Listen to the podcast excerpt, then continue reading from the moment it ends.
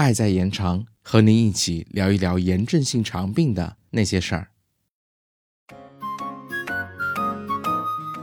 Hello，欢迎回到 CCCF 小广播。今天我们继续聊一聊 IBD 患者在一些特殊阶段的饮食建议。有时患者朋友们会出现便秘的症状，干硬的粪便通过有炎症的肠道时，您可能还会觉得特别疼。这种情况下，多喝水可能会对您有帮助。您还需要关注食物中纤维的摄入情况，因为纤维可以增加粪便的体积，从而帮助您顺利排便。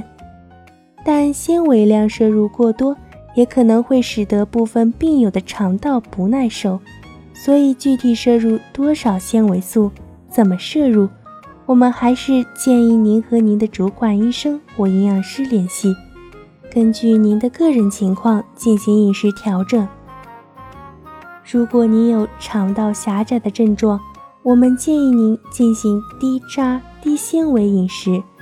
由于炎症和肠壁增厚导致小肠狭窄，大量纤维通过狭窄的肠腔时可能会引起疼痛，而坚硬的食物可能因为无法顺利通过肠道，也会导致腹痛，甚至引发肠梗阻。因此，我们建议您避开全豌豆、全玉米。种子类等坚硬食物，但需要注意的是，虽然大部分水果和蔬菜的纤维含量都很高，但我们还是建议您保证水果和蔬菜的摄入量，以满足您的营养需要。您可以改变烹饪方式来帮助您更好的适应，比如在食用蔬菜时，把蔬菜去皮、去籽、去筋。切碎煮熟后再吃，或者可以选择煮汤，或者是做成菜泥。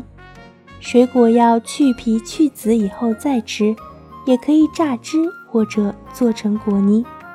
如果您的狭窄部位在小肠上端，吃肉类食物时，您最好选择蒸、煮、焖、炖等烹饪方式，切碎以后再吃。如果有些重口味的病友，对这种清淡饮食没有食欲，您可以在做菜时加一些大蒜和洋葱来调味，在吃的时候再把这些调料拿掉，这样既能促进食欲，又能减少对肠道的刺激。此外，我们还提倡少食多餐，细嚼慢咽，延长用餐时间，以便更好的吸收营养。当然。还是不能忘记咨询您的主管医生，以获得更多的相关建议，帮助您更好的享受美食。那么今天的节目到这里就结束了，我们下期再见。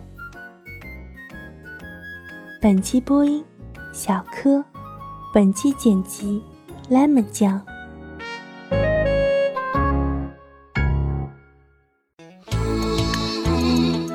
本节目由 CCCF 爱在延长炎症性肠病基金会独家录制播出。节目内容感谢由浙江大学出版社出版的《溃疡性结肠炎和克罗恩病你问我答》丛书。更多详情，请欢迎关注爱在延长官方网站及微博、微信公众号，期待您的互动。